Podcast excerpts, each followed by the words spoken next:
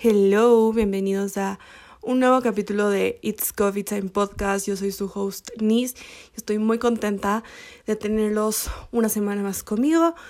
Antes de empezar el podcast, les vengo a contar un poquito de cómo amanecí el día de hoy. Siento que, eh, que muchas veces lo grabo con mucha motivación al podcast pero esta vez no es que no esté motivada, nada que ver. Solo que me desperté con un sueño que, no sé, que no, o sea, ni siquiera puedo continuar con el día porque me muero del sueño. Y literalmente mi cara eh, en estos precisos momentos es ese sueño, así que si me escuchan medio bajoneada se podría decir, es por eso, porque no es que amanecí de, un, de una mala manera o de un mood medio sad, solo que me desperté con cara de dormida. Entonces, sí, por si me escuchan algo así el día de hoy. Pero bueno, como ven en el título, hoy vamos a hablar de un, un poco de aprender a decir no.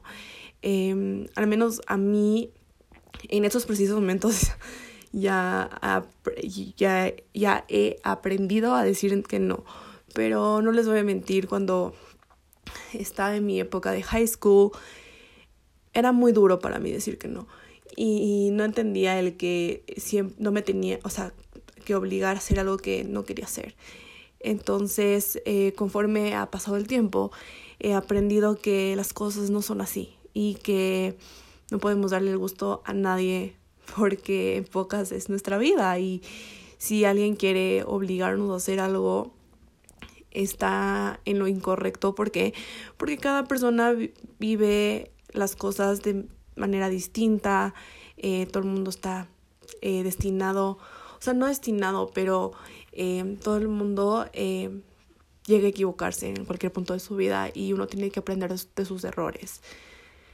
Pero bueno, la vida continúa y nosotros tenemos que entender que no siempre se va a hacer, o sea, no, no pero no, no se va a seguir siempre esta regla de que eh, naces, creces, vas al colegio, te gradúas del colegio, vas a la universidad, tienes tu pareja, eh, terminas tu carrera, encuentras tu trabajo, te casas, tienes hijos, o sea, nunca siempre va a ser esa misma línea de vida, eh, porque cada uno es diferente y puede que para uno no sirva la universidad, pero para otro sí sirva la universidad, lo que al menos me pasó a mí.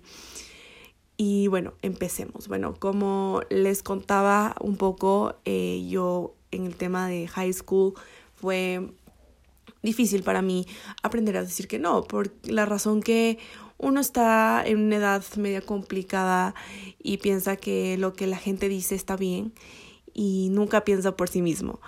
Entonces uno está dispuesto a hacer cualquier cosa para caer bien a la gente o para tener amigos o no solo para eso, o para complacer a una persona en específico, ya sea tu amigo, tu hermano, tus papás em, o tu novio. Entonces, el primer punto que quisiera mencionar es que tienes que entender que no siempre tienes que complacer a todos. Y es algo que he aprendido, como les digo, con el tiempo, he aprendido el tema de que no, a todos no se les va a complacer en la vida. ¿Por qué? Porque tú tienes tu vida y, y cada persona, como les decía al inicio, eh, se equivoca y uno tiene que aprender al respecto.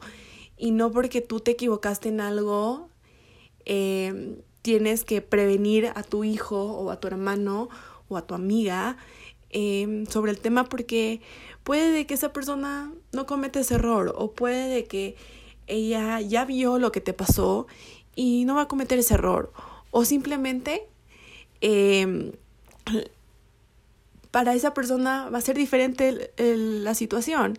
Y es de lo que he aprendido porque al menos, por ejemplo, como les decía, cuando yo estaba bien chiquita, o chiquita me refiero a 17, 18 años y ahorita ya estoy por cumplir 23 y ha sido una locura todo este tiempo.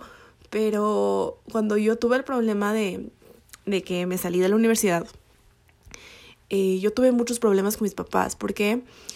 Porque al menos, al menos mi mamá no había estudiado, pero mi papá sí, pero mi papá también eh, salió, se salió de la universidad, o sea, él también es un dropout de, de la universidad. Entonces mi papá me decía como, como que se enojaba conmigo porque no, no, no, no, no iba a acabar la universidad.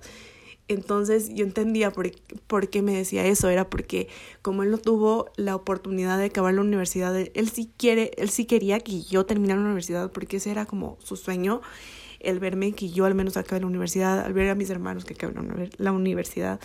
Entonces siento de que de cierta manera como les contaba, eh, no porque tú eh, cometiste el error de salirte porque ya sea por A o B motivo, no significa de que yo voy a terminar así en un futuro. Puede que las cosas sean completamente diferentes, diferentes para mí, eh, porque yo algo que he tenido en claro desde que me he salido de la universidad es lo que yo quiero hacer. Bueno, eh, mm, una parte tenido en claro, pero del resto de cosas que tengo ahora ya en claro, he ido aprendiendo conforme ha pasado el tiempo y he aprendido a que eh, no porque, como les decía, ya sea el tema de la universidad o, por ejemplo, si, no sé, no se me ocurre otra como otra situación que podría pasar, pero si tu papá cometió o tu, o tu mamá cometió o tu hermano mayor cometió un error en algún punto de su vida, no significa que eso te va a pasar a ti. Eh, como les, les, decía, las cosas eh, para cada persona son diferentes. Eh, uno a la vez cuando se equivoca, aprende de su error. Y créanme que yo sí aprendí de mi error de haberme salido de la universidad. Sé que em, para muchas personas puede que sea una excusa media tonta, media ilógica, pero para mí fue algo muy importante. ¿Y a qué me refiero que fue algo importante? Fue algo que me abrió los ojos de muchas cosas. Eh, al menos mi mamá siempre me ha dicho de que en cualquier lugar que vaya, ya sea a estudiar o a trabajar, me voy a encontrar con gente que es mala y siempre te van a querer ver fallar, te van a querer hacer daño. Y tú, ¿qué tienes que hacer en esos momentos? Tienes que, que luchar contra eso. Y yo ya aprendí eso, yo, yo aprendí de mi error. Sé que de cierta manera no fue la solución para haberme salido de esa manera tan precipitada. Pero me, di cuenta de que es cierto lo que decía mi mamá. En cualquier lugar que yo vaya voy a encontrar a gente mala, gente que me va a querer hacer daño. Y, y uno no tiene que permitir eso.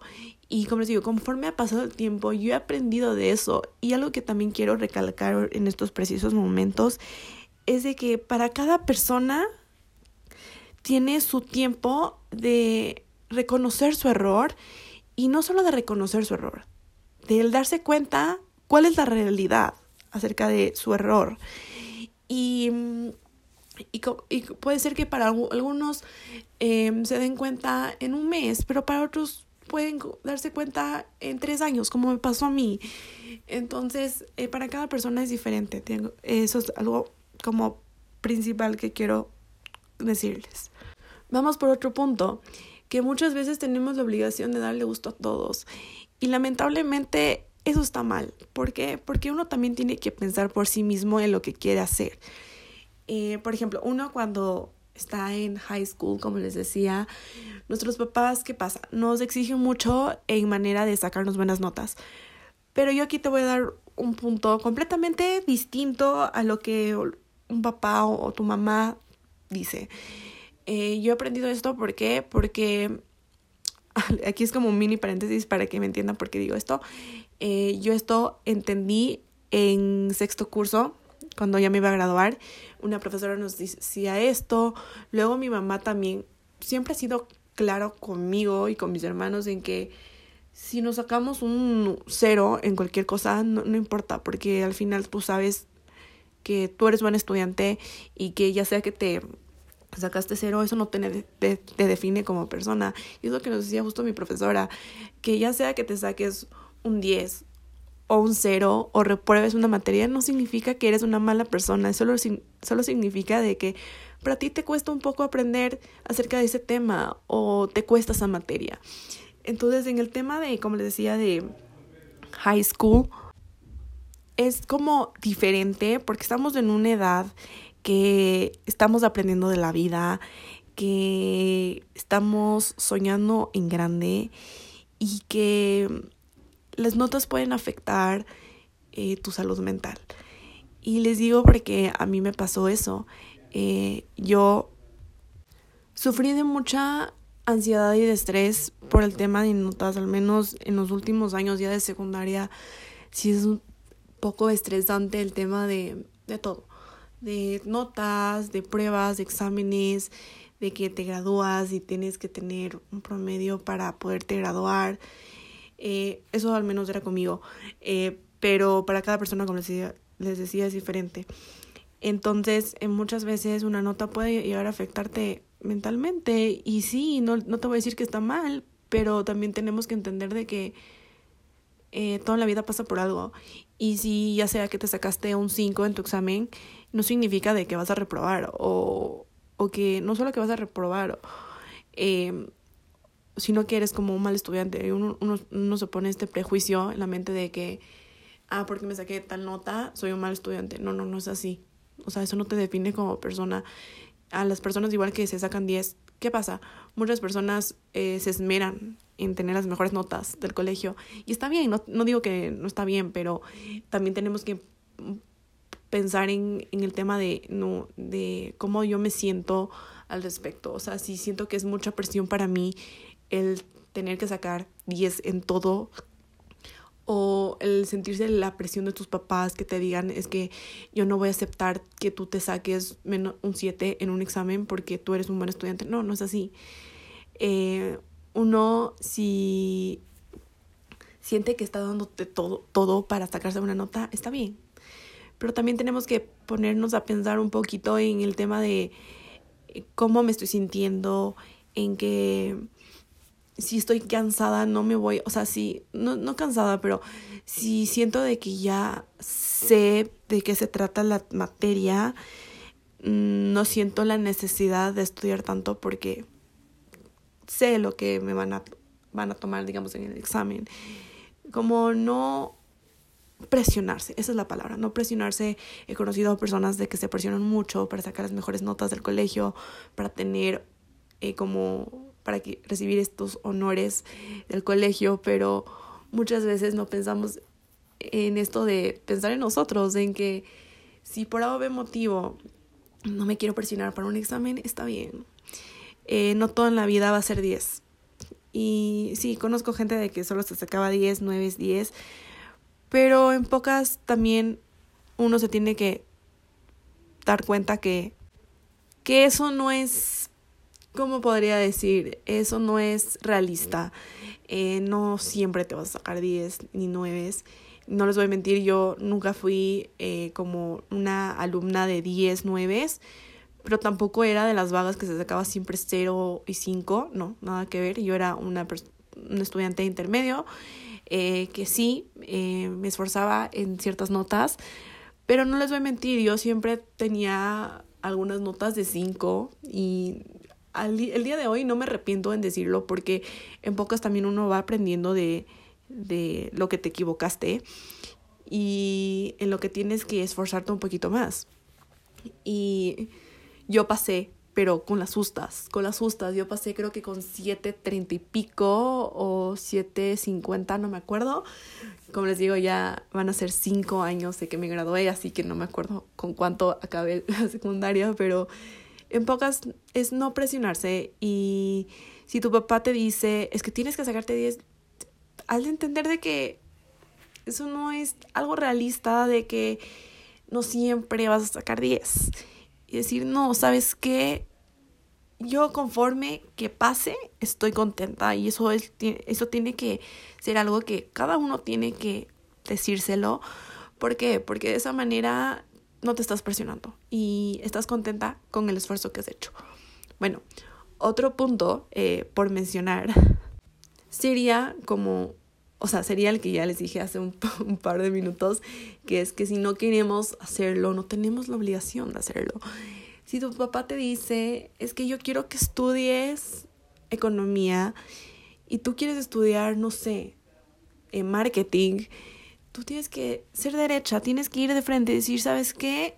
Entiendo tu punto de vista, pero no es lo que me gusta. Porque algo que he aprendido es que aunque tus papás te obliguen a estudiar una, alguna carrera que ellos quieren, es una carrera que a la final, tú, ya sea que no te gusta la carrera, o puede ser de que tú no estás conforme con eso y tú quieres estudiar algo más. Entonces, eso es algo que, bueno, ahora ya no tanto veo en casos eh, cercanos a mí, pero no les voy a mentir, yo cuando me gradué mi mamá me dijo, yo quiero que estudies administración de, de empresas y yo, ¿qué? O sea, les juro, yo, ¿qué?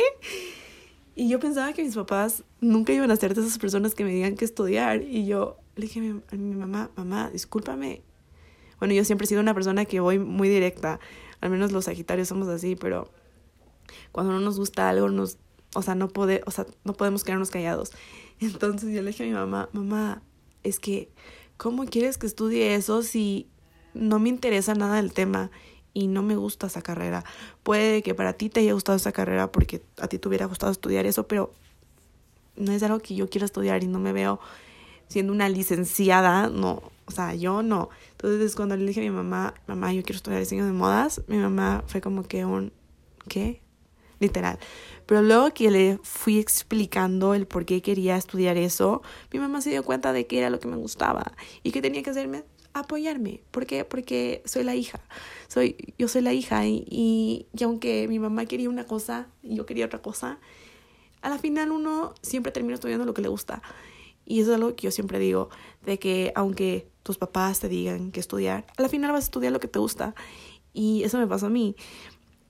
Y mi papá, de hecho, mi papá sí me reclamó eso luego de haberme salido de la universidad porque mi papá me apoyó desde el día número uno en que yo le dije, papá, yo quiero estudiar diseño de modas. Ok, vamos a buscar un lugar. Y cuando yo me salí, mi papá me dijo, o sea, mi, mi papá sí se resintió conmigo porque me dijo, yo, yo te apoyé, o sea, yo te apoyé.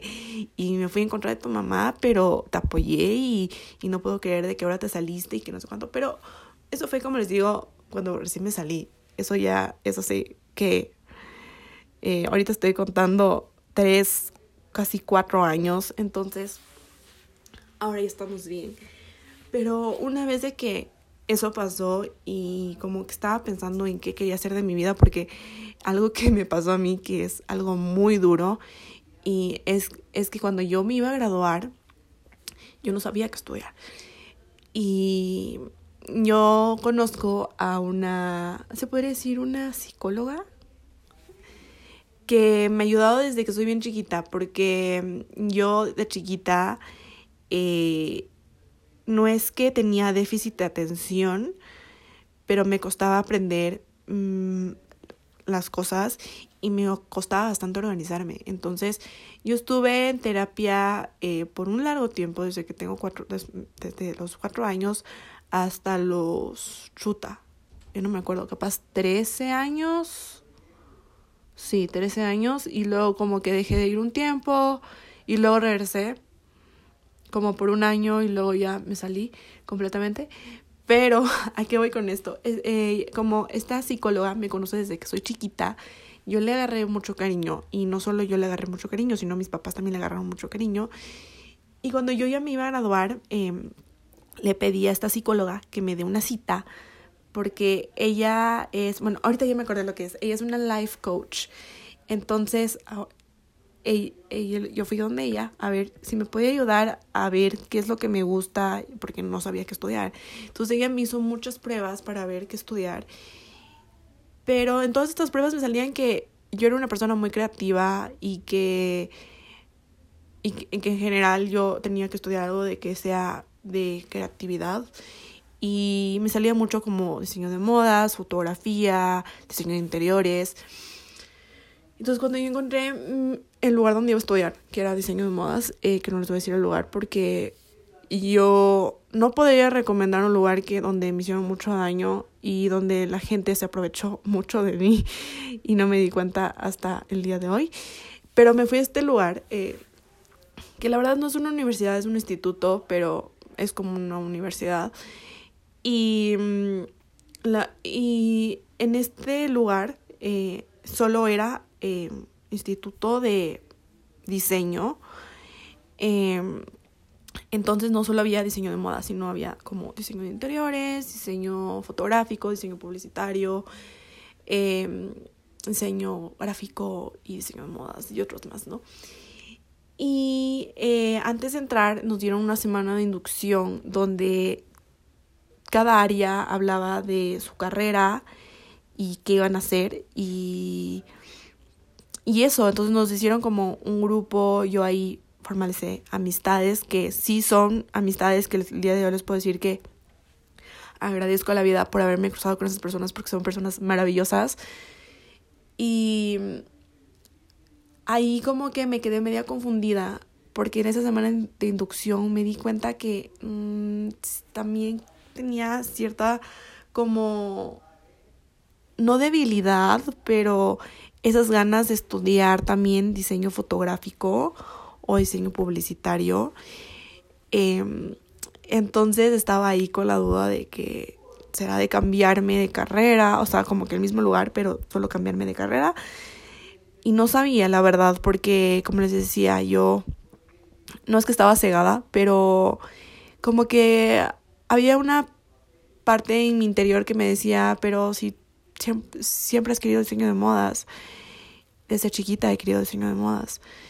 Y me daba cuenta en ese momento que quería estudiar diseño de modas. Entonces dije, sabes que no, me quedo mejor en diseño de modas porque es lo que es la, carrera principalmente que vine acá, entonces me quedé en diseño de modas. Y luego que me salí de la universidad, me, de nuevo me confundí bastante. Ah, no, y antes de, eso, quiero decirles de que también una razón por la que yo me salí de la universidad es porque estaba muy indecisa en mi carrera. ¿A qué me refiero a eso? Es que yo no me veía graduada de diseño de modas. O sea, también como les decía, exacto, mm, se me vino la duda de que, ¿será que lo que estoy estudiando es la carrera con la que quiero trabajar en un futuro?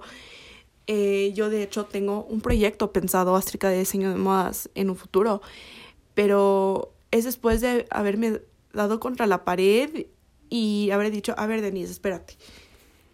O sea, a ver, piensa bien lo que vas a decidir porque puede que ahorita digas, no quiero estudiar diseño de modas, pero luego digas, pero es que sí quiero regresar a estudiar diseño de modas. Entonces como que estaba muy perdida. Entonces como también decía, es que también quiero estudiar fotografía y diseño publicitario y luego se me vino como que marketing, marketing digital. Estaba perdida literalmente, entonces también me salí por eso porque no me veía graduada de diseño de modas.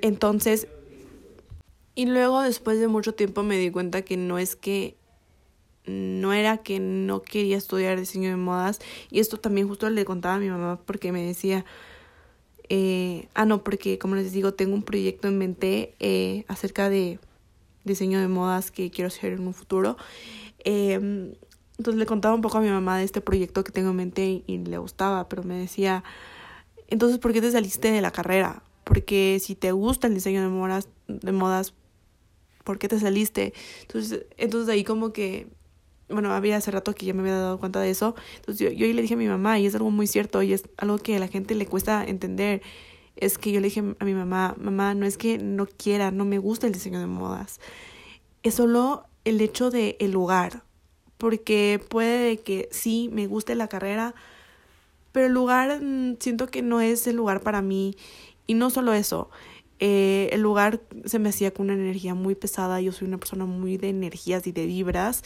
Entonces se me hacía una energía muy pesada. Gente muy tóxica que conocí ahí.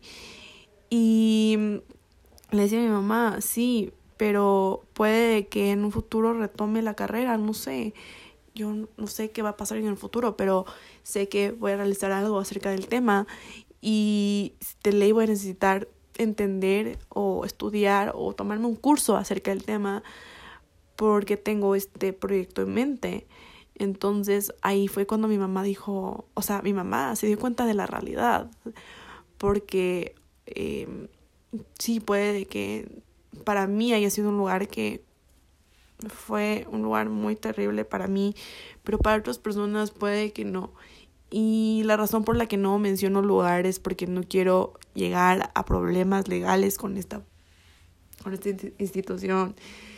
Y no solo eso, sino como que no exponer y, como les digo, y tener miedo a que, que en un futuro ellos me quieran demandar. Entonces, por esa razón no vamos a mencionar el lugar. Pero a eso me refiero a que no tenemos la obligación de hacer algo que, que algo que no queremos hacerlo. Y ya, sea en eso o en otros temas, por ejemplo, yo tenía una compañera que el novio era muy tóxico y no le dejaba salir conmigo, imagínense. Y pensaba que yo le iba a hacer, no sé, historias en la cabeza. Y era como que, o sea, porfa, amiga, date cuenta, o sea, tu novio está siendo muy tóxico. Y literalmente, eh, no les voy a mentir, o sea, hubo un par de veces que le decía, pero vente, eh, te invito a un helado o vámonos a, a tomar un café. Y no solo era con esta amiga, tenía otra amiga también. Y ella me decía, es que no puedo porque mi novio no me deja. Entonces, ¿cuál es el temor? O sea, no el temor, pero ¿cuál es el problema de salir con tus amigas a tomar un café y que tu novio no te deje? O sea, es muy tóxico, es muy extraño la mentalidad de un hombre, ya sea un hombre o una mujer, el no dejar salir con sus amigas. ¿Por qué? Porque piensa que puede hacer cualquier cosa que, la verdad, o piensa, o sea, las personas hacen historias en la cabeza de que muchas veces no son ciertas y por eso es que la gente, hay gente tóxica en la vida y hay gente que no te deja salir con tus amigas por esa misma razón. Entonces, eh, ese es otro caso más o menos para que se den cuenta de hacer cosas que no tienes la obligación de hacerlo. Y en general eso, ¿no? Eh, otro punto que quería mencionar es que eh, no tengas miedo a decir la palabra no y que no tienes que sentir mal después de haber dicho no a algo. Yo, por ejemplo, eh, justo me pasó este fin de semana de que, bueno, yo, para las personas que no saben, tengo un emprendimiento de postres que se llama Cavi, que recién empecé, estoy muy contenta. Y tenemos eh, nuestro postre, que es nuestro shot de pay de limón, que es delicioso, es espectacular, estoy amando ese postre. Y toda mi familia le encanta. Entonces, eh, justo eh, el fin de semana fue el cumpleaños de mi hermanito chiquito y bueno, tuvimos un día con muchas cosas por hacer, un día muy corre, corre.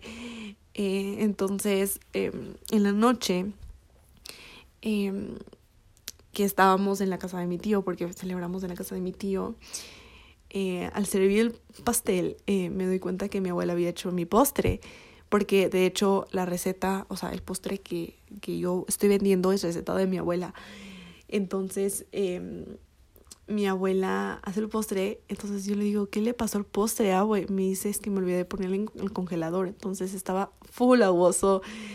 Entonces yo decía como que, ok, bueno, eh, no quiero mencionar mucho acerca de cómo terminó ese postre porque no quiero dejarla mal a mi abuela, pero el punto es de que ya cuando estábamos yéndonos de la casa, le dije a mi mamá, oye, ma, pero ¿cómo mi abuela no me dijo para que yo haga el postre.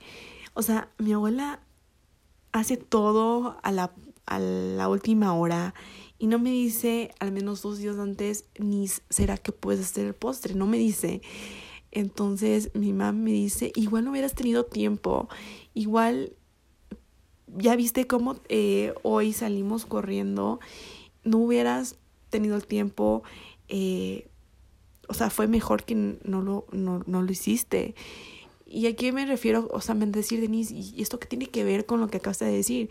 Es de que eh, no me tenía que sentir mal por no haber hecho algo que, que mi abuela hizo en el apuro y ni siquiera le salió. Entonces, eh, ahí fue algo que dije, no me tuve que haber exigido, eh, haberle dicho a mi abuela, ¿sabes qué, abue? Yo lo hago, ¿no? Y no solo en ese tema, sino por ejemplo, eh, algún par de veces sí tenía miedo de decir que no, no les voy a decir. Al menos cuando estaba en mi época de high school y mis papás me decían... Ah, no, por ejemplo, mis papás siempre son unas personas, las típicas papás que, digamos, tú pides permiso y te dicen, eh, ¿en casa de quién es? ¿Y cómo se llama la mamá? ¿Me puedes dar el número de la mamá? Entonces, yo era como que, mamá, o sea, ¿cómo le trataba de explicar de que ya soy una persona grande, que no necesito de que eh, se preocupe por mí, porque yo sé que voy a estar bien, porque sé que estoy en una casa segura, sé que voy a estar con alguien que esté a cargo de la fiesta, que haya una persona adulta responsable de todos nosotros. Al menos mi generación era muy, eh, ¿cómo les podría decir? Explosiva. Eh, ¿De qué manera? Eh, explosiva de manera de que les gustaba la farra, les gustaba el trago. Entonces éramos una generación muy, como decía, muy explosiva. Entonces mi mamá muchas veces, como me decía esto, yo, yo, yo, ya no sabía cómo decirle que no le iba a dar eh, como que por poco el número del papá, de la hermana, de la mamá.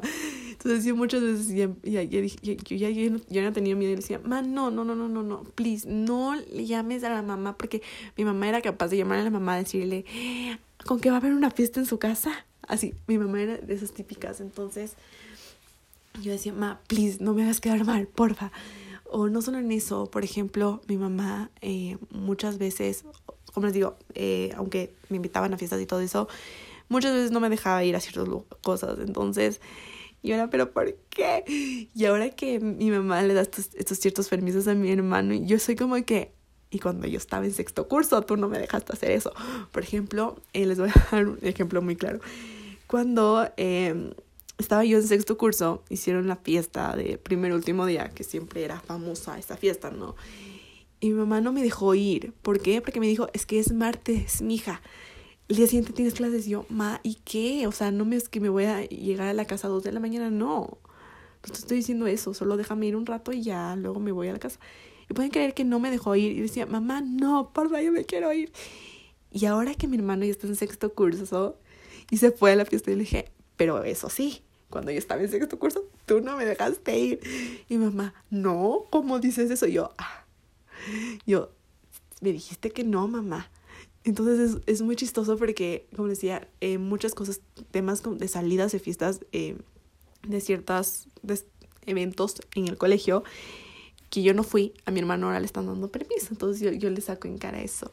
Entonces me hace muy chistoso porque ah, es como que, ¿a qué hora cambió mi mamá de opinión? ¿A qué hora cambió mi mamá? O sea, literalmente. Y no solo en eso, por ejemplo, eh, por ejemplo, mi abuela. Mi abuela es una persona que, que es muy... ¿Cuál sería la palabra?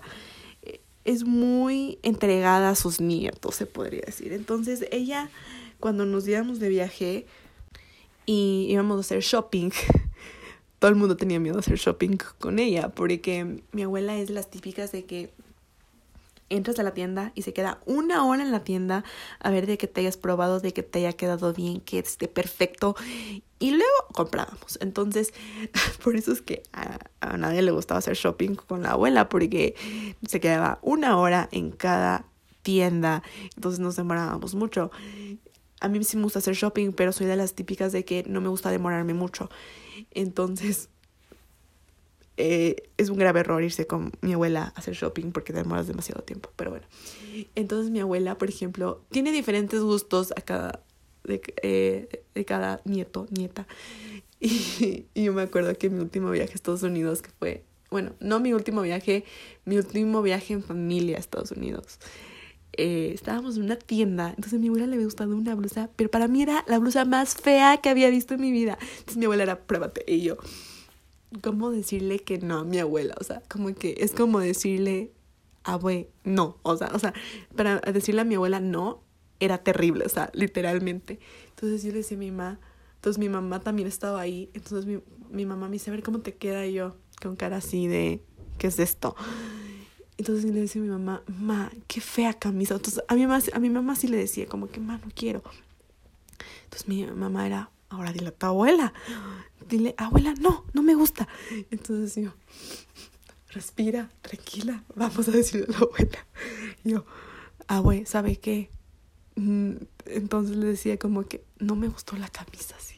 Entonces me dice, pero, me decía, ¿por qué no? Si está bonita. Y yo, no, no, no, no. Entonces esas, esas maneras yo aprendí a decir que no porque yo al menos tenía miedo a decir que no a mi abuela y aprendí a decirle que no a mi abuela. Entonces, eso es un punto muy importante en que uno tiene que entender de que ya sea la abuela que, que tenga miedo a decirle que no, tienes que aprender a decirle que no porque esa es la vida, lamentablemente. Y el último punto que quiero mencionar en este capítulo es el no sentirse comprometido con algo que no te sientas al 100% conforme. ¿A qué me refiero con eso? Eh, ya sea, como les decía, con una carrera que tus papás te quieren escoger, o no solo con eso. Si, por ejemplo, eh, ya sea tu hermana, tu hermano o algún primo te pide como, por favor, necesito que guardes este secreto y tú sientes de que es algo que es importante, de que alguien tiene que saber, o no solo eso, tienes que decir, no, ¿sabes qué?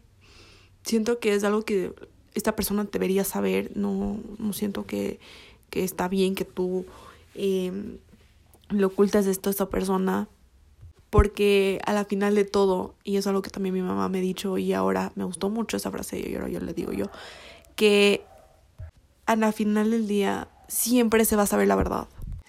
Y no solo con eso, con las mentiras, todas las mentiras al final del día alguno los va a tener que saber, lamentablemente. Pero si tú no te sientes conforme, ya sea ocultar un secreto, eh, que sientes que es necesario que alguien sepa la verdad, o no solo eso, cualquier situación en la que te pidan, por ejemplo, algo que me pasaba a mí es de que yo ya he mencionado en un par de capítulos anteriores que tengo una persona en mi familia que es tóxica, completamente tóxica. ¿Y a qué me refiero tóxica? Eh, me ha hecho mucho daño y es una persona, como les decía, tóxica. Y muchas veces em, me tocó eh, toparme con esta persona en ciertos puntos de la vida y las circunstancias que nos llegan a unir. Y el juntarme con esa persona es terrible. Entonces yo ahí aprendí a que si no estoy 100% cómoda en la situación, tengo que decir que no y alejarme. Eh, por ejemplo, hace un par de meses tuve una fiesta de un primo y mi hermano no podía ir porque tenía otra fiesta del mejor amigo y me tocó ir sola. Y no es que me sentía mal eh, o cómoda, no es que no me sentía cómoda, nada que ver, solo que llegó esta persona y me hizo sentir muy, muy, muy... Eh, ¿Cuál es la palabra? Se me olvidó la palabra como vergonzoso, o sea, como que vergonzoso, o sea, no, no, no avergonzada, pero me, me hizo sentir como que si yo no pertenecía, no es que no pertenecía, pero como que no encajaba en el lugar, entonces no me sentía nada cómoda. Y lamentablemente eh, esa vez tuve que decir no. ¿A qué? A que no puedo permitir que ella siempre haga esto. Aunque ella esté presente. ¿Qué es lo que me toca hacer a mí? Ignorarle y no hacerle caso en pocas. Y yo de hecho sí le escribí a mi mamá, le dije, ma, ¿sabes qué? Me voy a tomar un Uber porque mis papás también estaban en, una fiesta. Entonces, eh, supuestamente yo me subía con mi tía pero cuando se acababa todo, entonces yo no, o sea, yo cuando ya estaba ahí, yo dije como que, sabes que no, no, no, no, no, o sea, como que no vale la pena quedarme en un lugar que no me sienta cómoda y que ella me haga sentir que no encajo en el lugar. Entonces, eh, yo le dije a mi mamá, voy a pedir un Uber porque la verdad es que no me siento nada cómoda. Yo, yo le expliqué a mi mamá, mi mamá sabe toda la historia de esta persona tóxica.